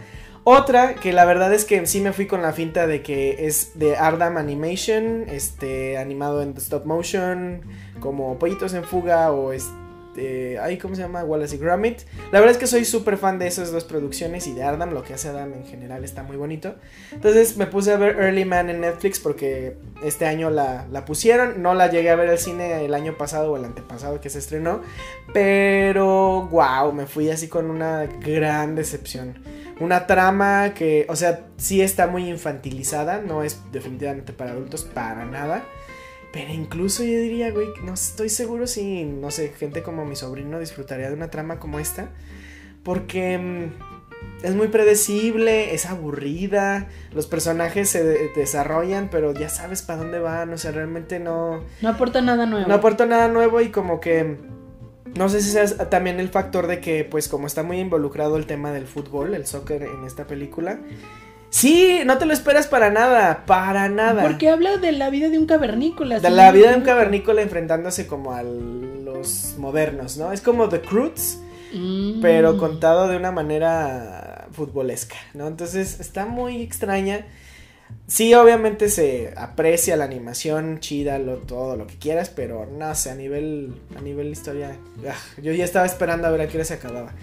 ¿No será que es como un asunto cultural? Porque Ardam algo que hace y lo tiene bien, bien firme y presente en sus películas es que eh, hace mucha, alude mucho a la cultura pop inglesa. Claro que sí. Y el, y el, y, eh, y como ingleses sí, o sea, el soccer es como, híjole, muy, muy importante. Pero también como mexicano y realmente... Sí o sea, a lo mejor porque tú no eres tan Yo no soy fan, pero es que incluso ha habido películas que tratan de soccer y que yo, pues, o sea, va, o sea, empatizo, pero aquí no.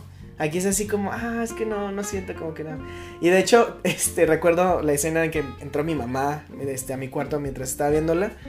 Y me dice, ¿estás bien? Y yo, no, estoy sufriendo un chingo. Y yo dije, ya quiero que se acabe ¿Por qué no la dejas de ver? Pues porque no quiero dejarla. O sea, quiero que me. Darle, quiero, darle el beneficio de la duda de, que, está, mala, ¿no? Sí, definitivamente.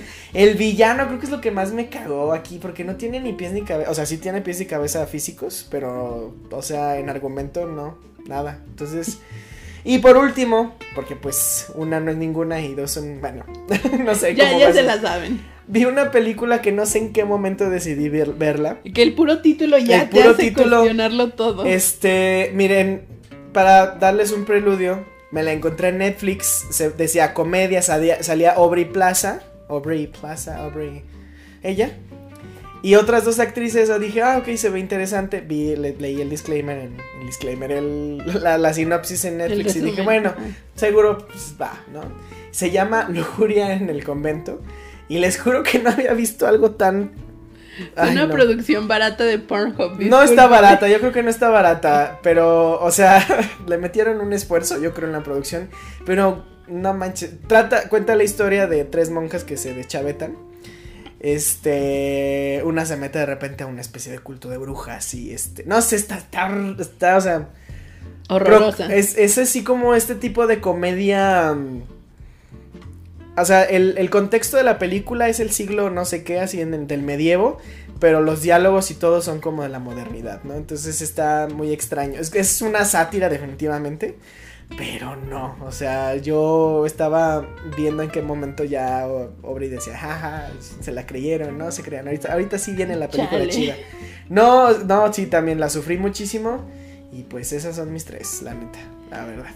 Yo, como es, es lo que hemos estado diciendo todo el episodio, estuve revisando los clásicos que me gustan y me, me, me satisfacen, me hacen sentir bien.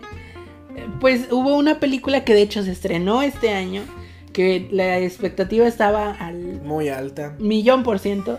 Yo estoy hablando To All the Boys I Loved, número 2. Parte 2, ¿no? Ahora Parte ponen- dos. Ay, Mejor pónganle dos. Yo Atrévanse. La verdad es que voy a hacer mi confesión. Ya es una confesión vieja para quien nos escucha desde, desde hace tiempo. Yo tengo un asunto con las novelas románticas, así las más cursis y las más chisis. Y obviamente me leí la saga de esta, de este, de estas películas, ¿no? Jani, Jani, Jenny Han, me parece que se llama la autora. Am, vi la primera y la verdad es que caí tendida en los brazos de Noah Centeno. No, no lo voy a negar. Ay, ¿por qué? Entonces, ¿Por qué obviamente, era de las que no decía, pero también esperaba con muchas ansias la parte 2. Pero antes de que saliera la parte 2, me leí los tres libros que complementan la saga. Y la verdad es que leyendo los libros, digo, no es tema de ahorita, pero solo voy a decir que de los tres apenas saco uno y medio, la verdad. O sea, no es así como una lectura trascendental en mi vida. Incluso en algunas partes mediocre, podría decir yo, pero bueno. Entonces, si ese es el material original, pues, ¿qué expectativa puedes tener de las películas? Yo creo que si se hubieran quedado con la 1, ahí hubiera estado bien, Y porque Ya, para de contar. o se ¿no? hubiera consagrado como la película de culto, un Mean Girls, o sea, un- algo que ya está catalogado como el clásico chick flick que, que tienes que ver, Claro, claro. pero alargaron una historia que ya no tiene mm, para dar más. De hecho, es y ese. está aburridísima la película 2. Sí, de hecho, esa película se pudo haber resuelto, digo, hablando de su conflicto, en un, oye, discúlpame, no lo vuelvo a hacer y ya, ¿no? O sea, es que realmente son Sí. dramas adolescentes, yo supongo, no sé, digo, no hay adolescentes que nos escuchen en este podcast eh, según eh, Spotify, pero yo quisiera preguntarles, oye, ¿neta te gusta esa madre? O sea, no, no estoy Con, seguro. con su tonita de la regia. Ajá, sí, pues es que esa madre no, ¿cómo que no? Pero es que supongo que es el efecto 13 razones por qué, 13 reasons why, de que bueno, algo ya fue bueno, este, vamos a, estirar, estirar, a ver hasta esa dónde la llega. también. O sea, la primera temporada está bonita, pero ya las otras, yo recuerdo de la tercera haber visto el último episodio y con eso me di. O sea, no necesito ver más. Y, y sí, no, yo estoy contigo en, en este, esta, esta película, net. De hecho, yo tengo que confesar, a mí la primera no me gusta tanto. No creo que... Sí, sí creo que está sobrevalorada, pero o sea, está di- divertida hasta cierto punto, la situación es el... A mí sí me gusta mucho ver el... el cómo se dan de repente los, los amores clásicos, ¿no? Entonces eso está lindo, pero aquí sí ya... No. Sí, no, No, la, no. la dos es que la verdad es que no. Y va a haber una 3, yo creo que... sí, ya está grabada y editada y lista para estrenarse. Bueno, a mí me encanta ver a Lana Condor, ella se me hace muy linda. Ella es muy divertida, es- creo ajá. que es lo que más se rescata de las películas. Y la neta, el, el centeno, del centeno, el centieno, centineo, Sí, sí, sí, ese güey, lo, lo- o sea, pues sí es, o sea, sí es de buen ver. Está bien guapetón. Y es chistoso, es chistoso. Porque lo veo en otras películas y sí la arma. O sea, se- si, si, se, si se codea con la gente correcta, yo creo que va a llegar muy lejos, ¿no? O Y el año pasado fue el, el- o sea, el actor de Netflix. Sacó como cuatro películas Sí, el- con Netflix. en el, este, a date, a date no sé qué, que vende su, o sea, Hace se una prostituye aplicación. casi casi, este... Y sí, sí otra, sacó varias. ajá, de Ahorita no me acuerdo de alguna, pero sí sacó Sierra. Burgess is a loser. También. Ah, de Sarah Burgess. Esa también, esa está chida. Del año pasado estuvo buena. Está súper X. Ay. Bueno, a mí se me hizo chida.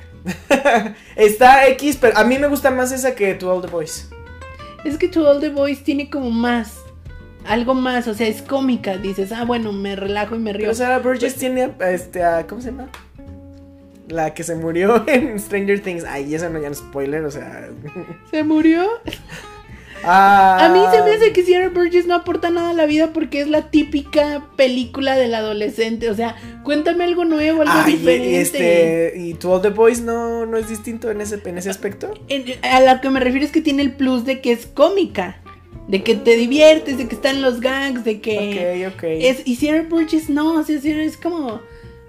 Ay, o sea, he visto esto miles de millones de veces, me han hablado de esto muchísimo, pero el discurso sigue siendo el mismo, o sea, no hay nada, no hay una evolución, es el mismo Pokémon. ¿Y qué tal si hablamos ahora de algo que procuraba este, darnos algo nuevo, algo más fresco, pero al final creo que sí se tronó el globito? Y estoy hablando yo de este, Dash and Lily. Que se estrenó pues a principios de este mes. Karina estaba evitando hablar de esta serie. Así yo como perdí, de- así lo resumen que yo perdí la fe en la Navidad con esa película, o sea... serie. Es una serie de ocho episodios. Serie, sí, no, no, no, no. Y coincido, o sea, la premisa era muy buena, dos personas que se conocen. Está padre, es que al final, o sea, al- Sí. al final, al principio te pintan muy interesante la dinámica, o sea, del no se conocen, se escriben, está padre, ¿no? Es, de fin- a fin de cuentas se me hace como el tema de antes del pen pal, que se mandaban cartas, que, Ajá, este, ajá. que no se puede usar el celular, o sea, de repente, y, y te interesas por los personajes. A mí el vato no me cae tan bien, pero la chica sí, creo que es muy auténtica. Yo tengo muchas cosas que decir de, ¿De ella? Ok. de- su personaje, o sea, porque obviamente la actriz pues es una cosa, un punto y aparte. Pero ella como personaje, híjole, me sale debiendo tanto y me hizo enojar tanto en el episodio donde se sube al escenario y no me acuerdo si estaba borracha en ese punto, pero bueno, que empieza a eh, reclamarle al vato y empieza a decir, sí, estoy cansada de que los que nos molestan y nos jalan de las colitas así del peinado, mm, después digan que es porque les gustamos. Y él, y, y tú dices, sí, ok, o sea, por ahí va. Pero luego el vato le dice, o sea, el vato que la molesta la invita a salir o sea, qué y pedo. sale con él y es como, a ver, o sea, acabas de decir que te cae gordo, Ahí es donde que no lo aguantas y se como- cae el primer lad- ladrillo del edificio porque realmente ese fue que el episodio el penúltimo, ¿no? El Sí, el de los finales, ajá. y ya de repente hacia el final es así como ah ok pues se pierde mucha credibilidad muchísimo Muchísima, como Muchísima. personaje lo pierde todo. porque de repente se me hace o bueno como espectador en los primeros episodios me da a entender que se están ayudando a, a, A mejorar, mejorarse como sí. personas, ¿no? Es así como un trabajo. Incluso yo, yo, yo estaba esperando que al final ni se conocieran. Eso hubiera estado increíble. Sí, o sea, un final más creíble. Porque el Sí, final de esta ay, no, el serie. final de esta serie. Es así como, eh, carnal, o sea, no, te- realmente no te quedaste con la tipo Rosalía que, este, que, que te estaba. A ver, es que esa es otra cosa. Pintan a la ex de este vato como una fiera que Ajá, viene a. y viene a devorar vatos y la chingada. Y es así como, a ver, aguántate muchísimo porque el vato le está dando entrada Exacto. a que ella regrese. Ahí es donde él me cayó gordo. Pero bueno, total, Dash y Lily empezó bien, terminó mal. Y este. Una catástrofe, no la vean, no pierdan. Yo, así se los digo de todo corazón, Pero yo perdí la fe en Lo la que te Navidad. gustó de la serie. El, el, el ambiente, la parte neoyorquina. Ay, es que Ah, antes de, de todo esto yo le dije a Charlie, Charlie, yo ya la terminé de ver, es una basura, no la veas. Pero lo que sí rescaté obviamente fue Nueva York y yo creí que me estaba gustando la serie, pero cuando la acabé descubrí que lo que me gustaba era ver eh, los escenarios neoyorquinos, no la serie ni los personajes. Es lo único que puedo rescatar. I'm sorry, but it's true. I'm sorry, Richard Parker. Y pues así, de esta manera, dando las no recomendaciones de Cinechelas, vamos terminando este episodio, Cari. Eh, como siempre es un gusto traer para ustedes lo mejor del año. Lo que se me pudo lo rescatar. que se pudo rescatar de este año tan difícil. Ojalá, ojalá, ojalá, ojalá que el próximo año sea mejor. Yo creo que siempre es mejor. E incluso podría, yo sí podría decir que el 2020 fue mejor que el 2019 en algún aspecto. Alguno. Algo. Sí, en algo, exacto. Entonces yo soy y siempre soy Charlie Acevedo. Me pueden encontrar en Instagram como eh, Charlie Chelas. Eh, un gusto y aquí enfrente de... Ah, bueno, el día de hoy, sí, no hemos dado estrellitas el día de hoy a las chelas. ¿Qué te pareció este No, no Save Point, la mezcal IPA de eh, Minerva? Creo que es una muy buena combinación de mezcal con IPA, porque siento el mezcal y siento la IPA. Entonces, A modo general, la imagen, o sea, la etiqueta se lleva un 10 de 5, o sea, 10 está de 5, definitivamente. fascinante la Está etiqueta. muy bonita. En general yo le daba un 5 de 5, estoy bastante satisfecha con esta Sí, chela. yo, yo, yo también, fíjate, creo que en, en general esto es algo muy nuevo de Minerva. O sea, creo que si se atrevieran a hacer más estilos, quiero decir, experimentales, entre comillas, como este, es que sí los han hecho desde por los años, pero no, de repente no llegan a nosotros, ¿sabes? Hay que estar raspando.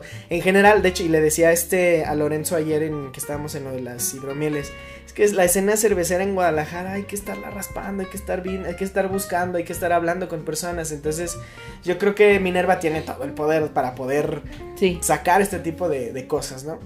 Em, sí, 5 de 5. ¿Qué te parece la Sweet Stout de Cola Blanca? Ya como Stout. Digo, obviamente de etiqueta no vamos a hablar aquí porque... pues, Es una genérica. Es una etiqueta genérica, entonces yo creo que podríamos omitirla por ese lado. Em, como Stout, yo creo, yo sí le daba un 4 de 5. A lo mejor no es mi tipo favorito de Stout porque yo, yo sí, yo sí quiero o me gustan más las Stout más intensas que esta. No me gustan las Stout tan ligeras. Tú. Yo igual, incluso me atreví a decir 3 de 5, me atrevería a decir 3 de 5, porque el estilo es sweet stout y no encontré lo sweet. La verdad, pues no, no, no se lo alcancé a detectar, me sale faltando el dulzor porque ni siquiera es una imperial stout que pues tiende a más, tener más amargura, amargor, whatever, whatever it is. Mm, Um, amargura la de Dash y Lily, qué ching. No, no es cierto. también. No, no es cierto. Muy buena cerveza para acompañar esa serie, no la vean. Pero nos vamos con 4 de 5 para Cola Blanca. Bueno, pues ahí lo tienen amigos. Ahora sí, sigamos despidiéndonos. Yo, querido podescucha, cine chelero, amante del cine y la chela y el buen chisme, fui Karina Mejía. Me puedes encontrar en Instagram como arroba Karina Mejía Picie. Ah, te recordamos, pues bueno, las chelitas del día de hoy fue una deliciosa mezcal IPA de nuestros amigos de Cervecería Minerva y una Sweet Stout de Cola Blanca. Recuerda seguirnos en Instagram, estamos como arroba cinechelas y en ese maravilloso, fabuloso link en bio encuentras este y muchísimos más episodios que hemos grabado con mucho amor para ti.